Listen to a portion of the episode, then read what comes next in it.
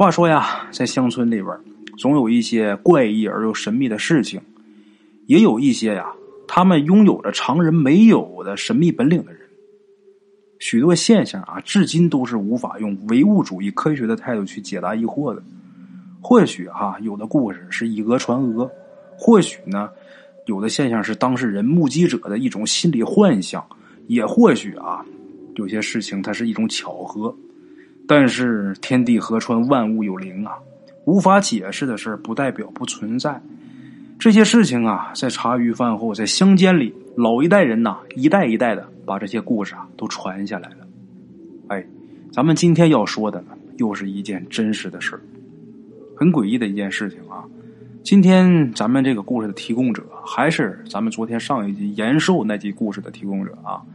昨天咱们那集故事啊，说到了老夫妻俩这老夫妻俩有四个儿子，在介绍到这个二儿子的时候啊，有一个这二儿子没了，他的这个死因呐，也有一个结，有个扣子。昨天没说，因为昨天咱们主要是要讲延寿这个故事。今天呢，把这个扣子给大伙打开。哎，这是怎么回事呢？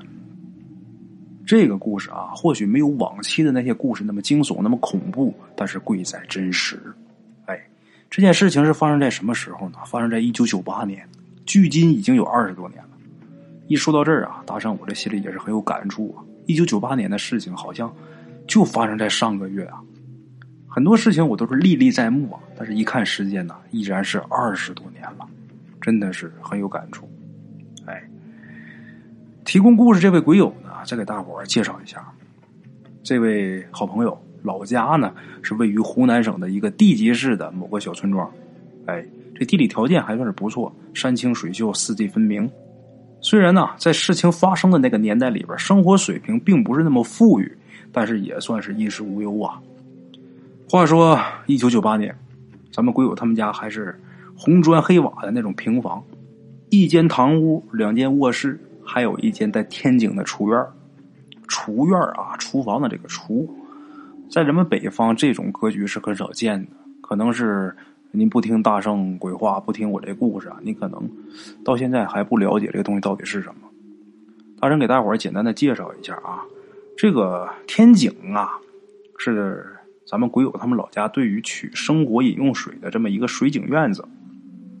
这个水井院呢，它不是在室外，是一个小院里边，小厨院里边啊。距离做饭的这个厨屋啊，走步也就是四五步的距离。在那个时期啊，相对来说，这种呃小天井既方便又卫生啊。话说呀，那个时期早就已经是分田到户了。咱们鬼友家是五口人，有农用的这个稻田七亩地，有七亩稻田。除了口粮以外呢，还能有剩余，再加上养养鸡、喂喂猪，再种点其他的农作物啊，这也倒能算上是家庭经济的一项重大收入吧。啊，尽管如此，当时生活水平普遍来说还算是不错，但是有一些其他的偏远山区的地方的人呢，还是吃不饱穿不暖。湖南那儿都是大山，湖南紧挨着桂林，紧挨着广西，咱说。广西那山水甲天下，大伙都知道。这湖南呐，这山呢不差，也非常好，郁郁葱葱的。大圣我在那儿待过，我知道啊，这不是信口胡说。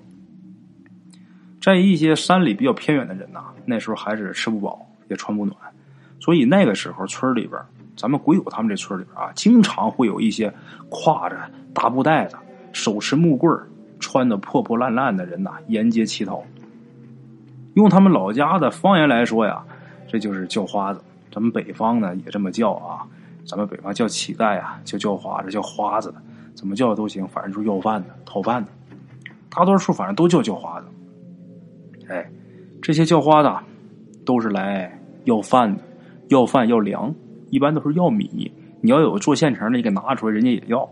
他们要米不要钱，为什么？因为他们也知道，那时候那村里人呐，能施舍钱财的几乎是不可能。很少，能给你一碗米饭，或者是给你一碗米，那就是善心之人了。对于这一类的乞讨者啊，咱们鬼友是并不害怕。尽管小的时候奶奶是经常告诉他，他奶奶就是咱们昨天上一集延寿那个故事里边提到的那个老婆子。哎，那位老奶奶，他奶奶经常告诉他，就说不要接近这种人，小心他们呐给你抱走，给你们卖了。哎，就怕说这个叫花子拐孩子这个事儿。虽然奶奶总这么说啊，咱们贵友其实并不害怕。真正让他害怕的，是一种跟平常的叫花子差不多的，但是手里边啊，却总拿着一条花花绿绿的、吐着蛇信子的大蛇的这种乞讨者。这种叫花子啊，走到人家门口，他是耍蛇的，一边玩这蛇呀，脸上带着笑啊，然后念叨着人家这个好心人呐，你给点发财钱吧。就说这些话，嘴上说好听的，脸上还带着微笑，但是手里边可摆着这条大蛇。这类人挺让人讨厌的啊！咱们龟友也说，村里人挺烦这种，但是又很无奈。为什么讨厌呢？因为总觉着他们带着威胁的意味。你想想，那条大蛇在你家门口，你膈不膈应？你膈应吧？你想让他走吧？那你给钱吧？就这意思。这有一种绑架营销的感觉啊，很无奈啊。但是因为大多数人呐都害怕他们手中这个蛇呀，就算是不怕蛇，你也怕他们这种你说冷不丁你说给你弄出点什么幺蛾子坏你一下，也讨厌这种人。所以说呀，就赶紧给点钱，让你赶紧走吧。啊，除了这两种，还有一种乞讨者。这种乞讨者，咱们鬼友说呀，他觉得是又神秘又害怕。这个无法用语言表达，咱们鬼友他们老家这个方言啊，就对这一类人称呼，咱们用普通话说就叫耍龙人。这一类乞讨者呀，并不多，或许说几百个过路的乞讨当中，也难得有一个。这耍龙人呐，挎着一个红黄相间的布袋子，手上啊拿着一根棍儿，这棍儿啊，由于长时间这个摸呀，这棍儿都已经很。油滑很光亮，拿这么一根木棍这木棍上方嵌着一条用黄布做成的一米多长的龙，这龙是有头有尾，有须带鳞，很逼真。随着这个木棍啊，这个举着木棍走嘛，一走一一摇一晃，这龙啊就像活的似的，活灵活现的，摇头摇尾，就好像这个正月的时候，大伙看到。有这个舞龙的那种龙差不多，只不过它是小的，小版的。对于这个耍龙人呐，咱们鬼友家里边是非常敬畏的。为什么用敬畏这个词儿呢？一来啊，这些人他无所谓，你给他钱或者是给他米，有的时候你可能就给一碗茶水喝也行。你要是赶上谁家要是建房，他要从人家门口路过啊，还进院给你指点一番。谁家要是有丧事人家绝对不进门。更让咱们鬼友觉得神秘怪异的是啊，这耍龙人呐，他们路过的地方，就连这个狗都夹着尾巴蹲墙角，一声不吭。如果要是换做其他过路的或者其他乞讨者、其他乞丐，那狗见了那都狂叫不止啊。唯独这耍龙人，也不知道这个狗是怕他手上这条龙啊，还是有一种神秘的力量。这也搞不清楚，哎，咱们今天要说的这个故事啊，就跟这耍龙人有关。一九九八年的一个深秋，鬼友他们一家人晚饭过后，他爸妈呀，趁着这会儿天还没完全黑，这会儿有时间呢，借着这个时间去地里边、田地里边啊，把晒干的这个稻草啊运回家里边，因为家里边厨房里边，你做个水呀、煮个饭之类的，都得烧这个稻草。鬼友他奶奶呢，就带着鬼友还有他妹妹坐在他奶奶这个房间的窗口那儿。就在这个时候啊，突然间窗外啊传来一声，好像是鸟类的这个悲鸣声。这声啊，嘎啦嘎啦的，听着特别悲惨，特别凄厉。这个声音觉得干涩刺耳。咱们鬼友他们倒是没在意。而鬼友他奶奶这时候却猛然间抬起头站起来了。老太太呀，往这个窗外，呃，咱家有个后窗，这个后窗这个竹林里边看，看了半天，然后老太太悠悠的叹了一口气呀，那语气好像是自言自语似的啊，在那念叨：“哎呀，乌鸦头上过，无灾必有祸呀。这乌鸦呀，叫的这么凄惨呢，怕是又有谁家人呐要去了呀。鬼友他奶奶嘟囔这么两句，这时候鬼友就问奶奶：“你说什么呢？”他很好奇呀。他奶奶说：“哎，乖孙啊，刚才有鸟叫，那鸟啊是乌鸦的叫声。咱们这里说呀，这个乌鸦叫祸是道。”呃，普通的叫倒没事但是这个乌鸦呀，它叫的这声音呢不对，怕是又有哪家人要去世了。这乌鸦呀，飞过咱们家屋后叫的，我就担心呐，这事跟我们家是不是有点什么联系啊？哎呀，人呐，世事无常，有福也有祸，有祸躲不过呀。这时候，鬼友奶奶就摸着鬼友这个头啊，一边摸一边感慨。鬼友看着他奶奶这个神色之间呢，是充满着悲哀。啊，咱们鬼友当时啊，不能完全理解他奶奶的话，安静的坐着想：这人去世跟这乌鸦能有什么关系呢？小嘛，那时候在这想。天色呢，慢慢的暗下来了。鬼友父母呢，也从地里边回来了。运回来最后一板车的稻草，放到厨房这个草垛里边码好，收拾过后啊，没多大一会儿，一个人骑着二八自行车停到了咱们鬼友他们家的门前，喊着鬼友他爸的名字。等他们出去一看，来的人是谁呀？不是外人呐，鬼友他爸的三弟，鬼友的三叔。还没等咱们鬼友和他妹妹啊，呃，称呼一声，这小孩啊，一看亲戚来，他不都是上赶着喊吗？比如三叔来，三叔，三叔，他就叫个三叔，但是他愿意啊打招呼。小孩都是这样。可是还没等鬼友跟他妹妹争先恐后的称呼一声呢，鬼友他三叔啊，就一个踉跄的抓住鬼友父亲的双手，放声大哭啊。那时候鬼友他三叔二十多岁，一个二十多岁大小伙子。那眼睛都哭红了，想必啊，来的时候这路上他就是哭着的。鬼友他爸很惊讶呀，赶紧问他：“老三你怎么了？出什么事了？”这时候鬼友他三叔啊是强止住这个哭啊。这个期间，鬼友他妈呀，就是他三叔的大嫂啊，就给拿过来一个木头椅子，从旁边就落过一把木头椅子。他三叔是强止住这哭声，然后一屁股就坐到这个木椅子上，还带着哭腔就说：“大哥呀，嫂子，二哥去世了。”鬼友他爸一听啊，你说什么？怎么去世的呀？什么时候的事儿啊？这时候鬼友他奶奶都愣了，鬼友他爸也是大为惊讶呀，抓着他这个三弟弟这个肩膀就问他。鬼友他爸这时候眼睛也红了，鬼友他妈本来是给倒茶呢，一听这个，这茶壶咣叽掉地上摔碎了。咱们鬼友那时候也有点想哭，这眼泪啊也在这眼眶里边打转怎么回事呢？鬼友他三叔是断断续续的说了这件事情的经过，鬼友他父亲呢就呆呆的在那站着，听他三弟说完之后，转头。跟鬼友他妈，也就自己媳妇儿说啊，你赶紧去通知其他亲戚报丧。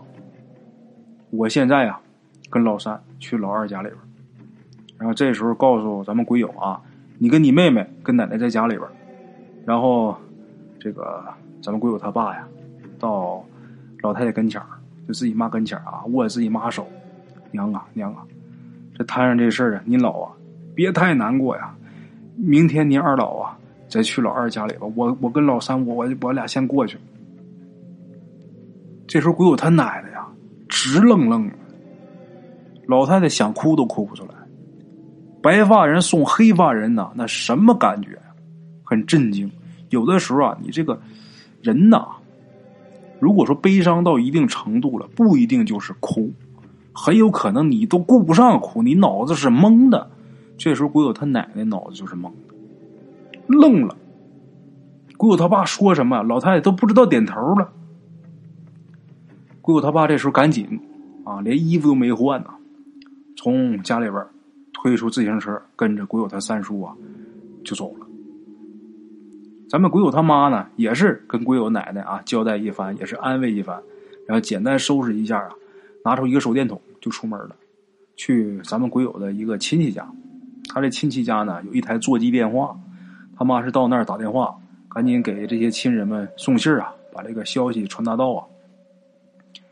鬼友他妈走以后啊，鬼友他奶奶，还有鬼友和他妹妹啊，鬼友那时候也不小了，也知道这个事儿啊，拉着他奶奶进屋啊，然后把门关上，坐在床上之后啊，就等着自己妈回来。准知道自己爸跟自己三叔是去二叔那儿了，他妈打电话一会儿能回来呀，等着自己妈回来。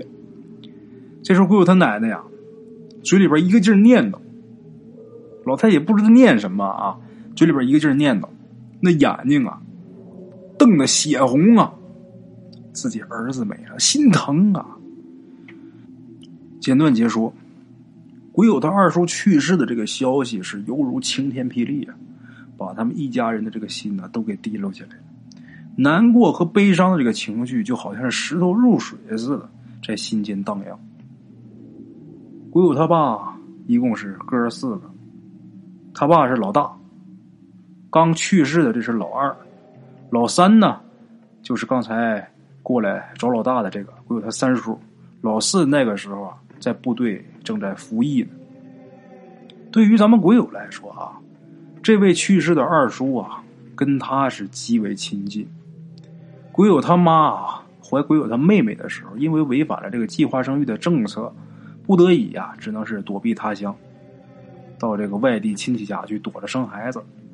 咱们鬼友呢，没人照顾，这家里人呢就把咱们鬼友寄养在他二叔叔家里边，在他二叔家里边生活读书是整整一年呐。他二叔呢对他既严厉又疼爱啊，对他比对自己亲生女儿，他自己亲生女儿比咱们鬼友是小了几个月啊，那是他呃堂妹，对他比对自己女儿还好，什么好吃的好玩的，净捡着先让他挑。对他这个关爱呀，可以说是无微不至啊，细致入微。那么说他二叔怎么就突然间死了呢？这个事咱们鬼友当时也是疑惑不解。在咱们鬼友的印象里边，他二叔是一个很高大、很健硕的这么一个大老爷们儿，年纪不到三十岁啊，这身体一直都很健康，从来没听说过自己二叔有过什么病，一身子力气，有一膀子好力气，而且啊，手艺也很好。是干嘛的呢？瓦匠，泥瓦匠，手艺很好，身体很棒。大伙想干那个活的，没个好体格你干不动啊！你真往上，咱说整天啪啪往上拍砖，你没个好体格子，你能轮动吗？正经的好体格。他二叔这人呢，为人还极其的厚道，而且特别热情，性格脾气也好，从来没跟人发生过什么口角矛盾都没有。村里边谁家要是有个困难的事儿啊？要找到他，他总是很热情帮忙，做事也是尽心尽力啊。就这么一个人，那邻居口中和朋友口中那都交口称赞呢。这么一大老爷们儿，就这么就不明不白就死了。咱们鬼友至今想起来啊，都觉得这事奇怪。鬼友他二叔的这个丧事啊，没有大操大办。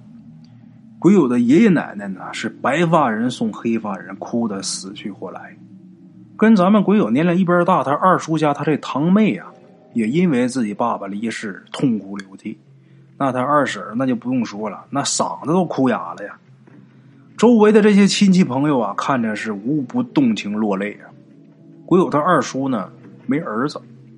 按照他们那儿的习俗啊，如果说没有儿子，又年轻辞世的。就得找一个亲人家的孩子作为孝子哭丧，那鬼友无疑呀，他是最合适的呀。所以呢，他就代替了他堂妹，捧着自己二叔的这个黑白遗照，跪在了挂满宝佛之像和十殿阎罗挂画布置的这个灵堂当中。咱们鬼友那时候年纪尚小，他在那跪着的时候啊，就偷偷的看着这个十殿阎罗的画像，展示着人们对地狱的想象啊。这个画面里边啊，判官是坐在桌案上，这些个小鬼呢，是拖拽着下了地狱的恶鬼啊，这些鬼魂呐，让其过刀山下油锅，被火烤拦腰斩，遭蛇咬被虎撕，这画面是相当的狰狞，狰狞无比。这个经幡啊，随着风轻轻的在这晃着。做道场的法师们呐，是穿着红红绿绿的衣裳啊，唱着丧歌。周围或跪着或站着披麻戴孝的亲朋，鬼友他二叔呢，就躺在冰冷的地面上，用绢被盖着。长明灯呢，淡淡的着着，唢呐锣鼓吹奏哀乐是同时响。咱们鬼友啊，眼泪也是刷刷的。宾客到场吊唁，做道场吃腊肉饭，打水装脸，扶棺吊唁，盖棺上山，也就出殡呐。烧灵屋唱夜歌这一套传统的流程之后啊，这人算是入土为安了。在此之间呢，也发生了一件怪事就在这个福官吊唁之后啊，即将要抬棺上山的时候，十二个年轻的壮小伙子啊，抬不起来这口棺材，一直到这个道场法师啊，让这些亲朋啊都跪下磕头，又唱了一遍咒语。在没超过良辰之时啊，算是把这棺材给抬出灵堂了。在场的老人们都说呀：“鬼友他二叔叔这是不甘心呐，不想走啊，舍不得离开这上有老下有小的家呀。”啊，鬼友他二叔的这个丧事啊，就这样就结束了。远处的亲朋好友大多都各回各家了，走的时候都是充满疑惑跟不解。但是因为丧事这个事务繁多呀，人家也不便过问。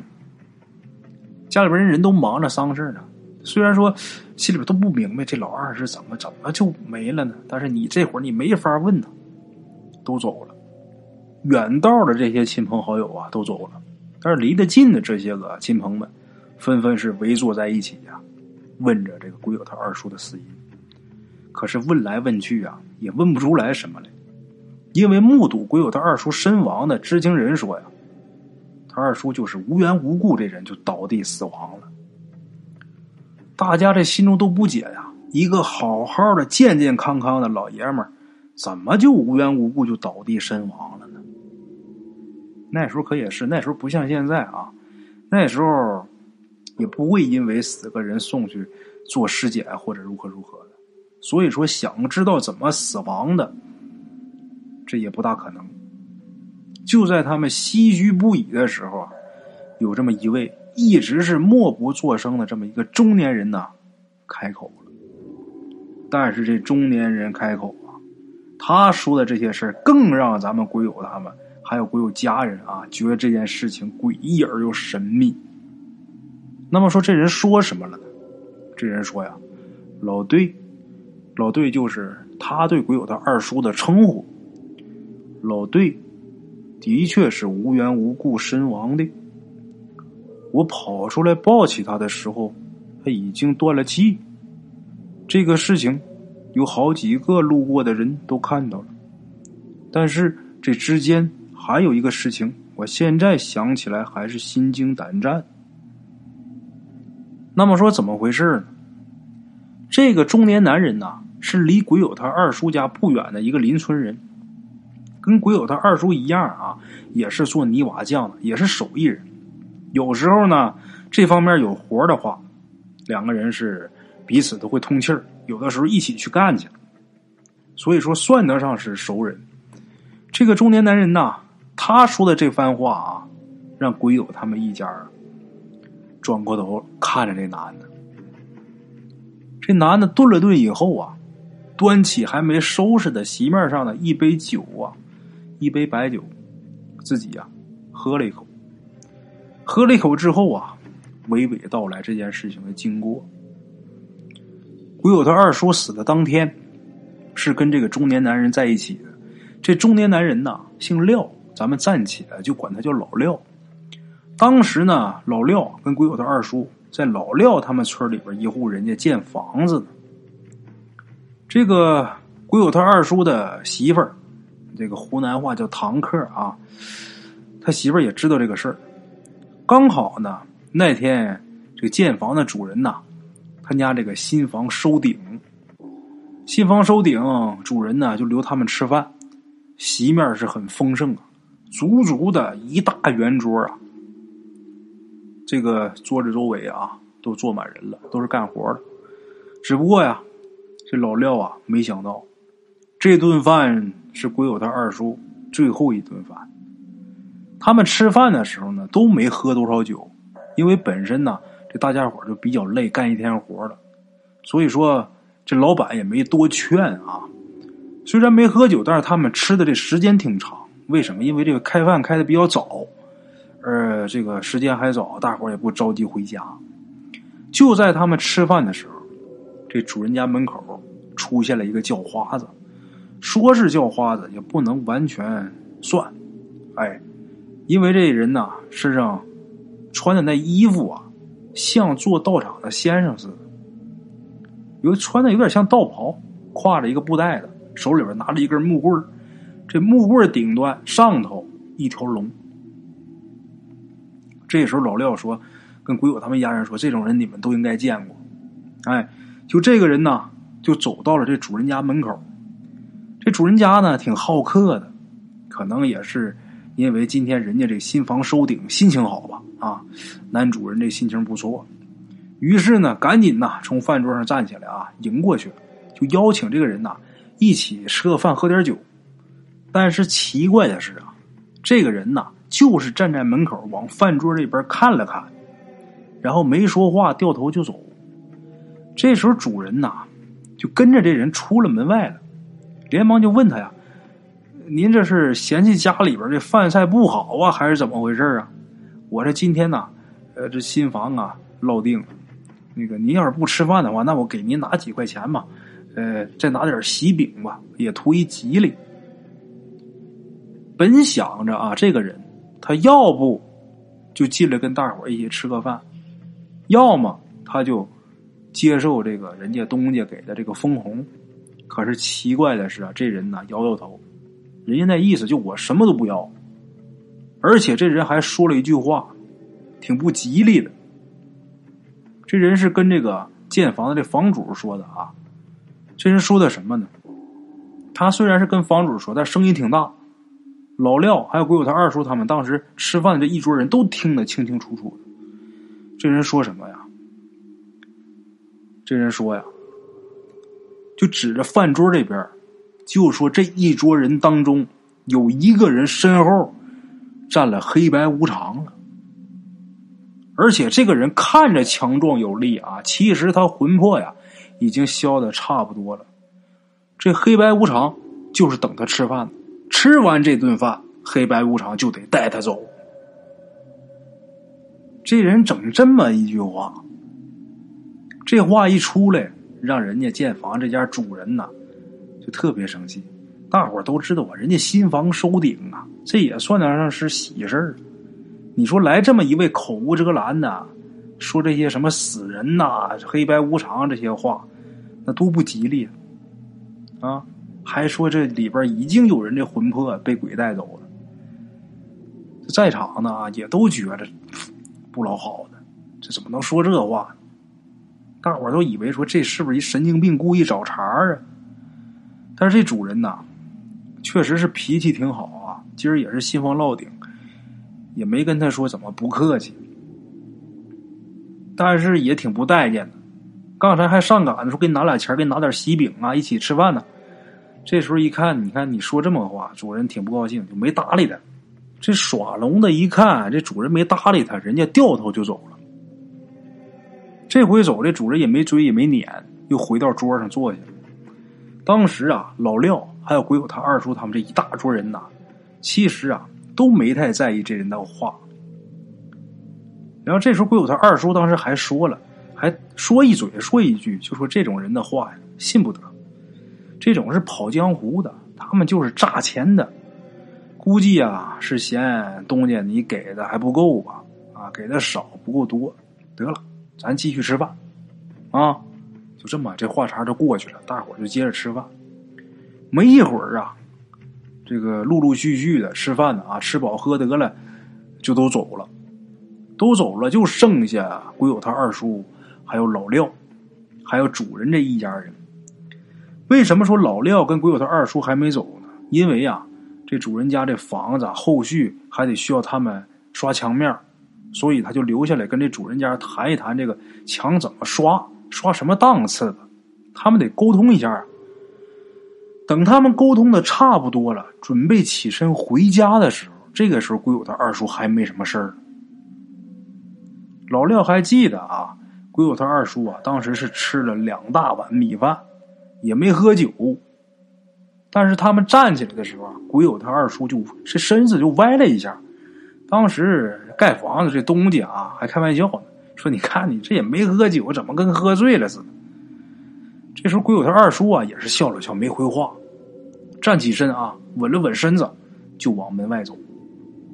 可是，可是还没走出人家建房这家门口的那块泥地呢，这人呐就摔倒在地了。离门口不远，就摔那地方，好歹是没摔人家院里边。这时候老廖赶紧过去啊，抱住鬼友的二叔。这时候鬼友的二叔眼珠啊都泛白了。当时老廖心里边还没想到那个耍龙的那个人，那时候就是慌了，这手脚都都都不知道往哪儿往哪儿摸往哪儿摁了。这建房这家这个男主人呐，也是赶紧跑了，一看人倒了呀。也着急，也是不知所措。可是就在这时候，这个建房这家的东家，呼啦家就把这个耍龙的这个人说的这个话想起来。因为当时他离的这个耍龙人是最近的，而且这人在他们家说句话，所以说他印象最深。这会儿他想起来这句话，就心想这人说的太准了，说有人死就有人死啊。然后这个东家就赶紧跑到这马路上看，就找这个人呢。但是这耍龙的，这时候早就不见了。这个事情经过啊是这样的：这个老廖跟咱们鬼友他们这一家啊，把这事情说了一遍。说完之后啊，老廖啊又喝了一口白酒，叹了一口气，泛红的这个脸上带着一丝愧疚，好像是责怪自己为什么不早点拦住那个神秘的、能预言人生死的这个耍龙人呢？怎么没拦住他问问呢？这事能不能化解呀？哎呀，咱们鬼友他们家人倒是谁也没有责怪老廖。鬼友他们这一家呀，也都是自我安慰，自己安慰自己吧，就说呀：“人死天定，一切都有结束。”哎呀，就是可怜咱这一家老小了。最后啊，这个老廖啊，点点头。站起身呐，准备走。临走之前说了这么一句话，就说：“世间之人，难道真的能有看破人生死、有阴阳眼的人吗？”哎呀，我以前从来不信呢，但是今天我看着了。这样的人呐，还是别招惹的好。说完呢，这老廖啊，缓缓离去。咱们鬼友说呀。这件事情过去二十多年，具体说是二十一年。耍龙人呢，在十年前呢，就慢慢的少了，至少是很少能看见了啊。咱们鬼友直到现在啊，还总能想起这件诡异而又神秘的事儿，但是自己却没有办法解释，通过各种渠道、各种方式解释不了这个事儿。好了啊，各位老铁们。咱们今天这个故事啊。